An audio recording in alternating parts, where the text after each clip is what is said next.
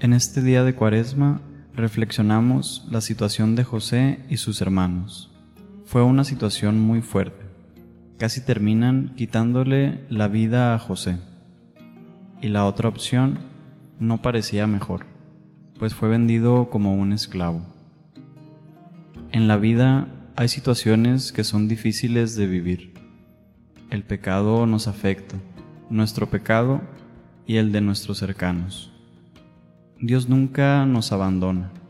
Por más difícil que sea la situación en la que estemos, Él está ahí con nosotros.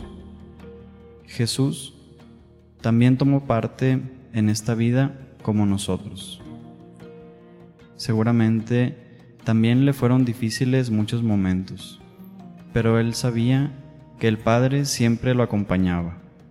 Y tanto José el Soñador como Jesús nos mostraron que tener fe y esperanza vale la pena, y que después se mostrará el amor y la gloria de nuestro Dios, que podemos vivir intensamente en nuestro interior en cualquier momento. En esta cuaresma, Dios nos recuerda que la fe, unida a la esperanza, nos ayuda a vivir ya como adelantados a la gloria que pronto vendrá.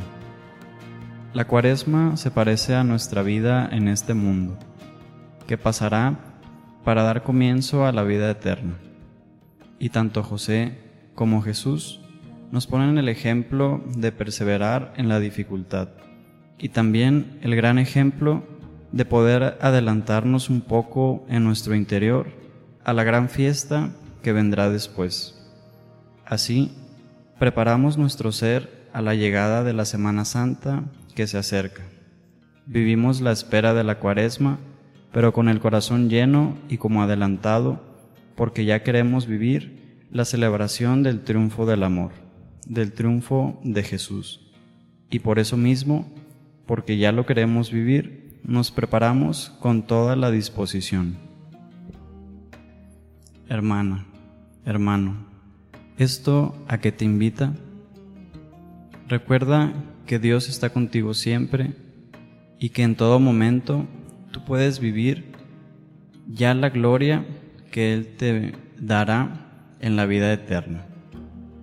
Que la cuaresma moldee nuestro corazón para que vivamos con plenitud el misterio santo que está a la puerta.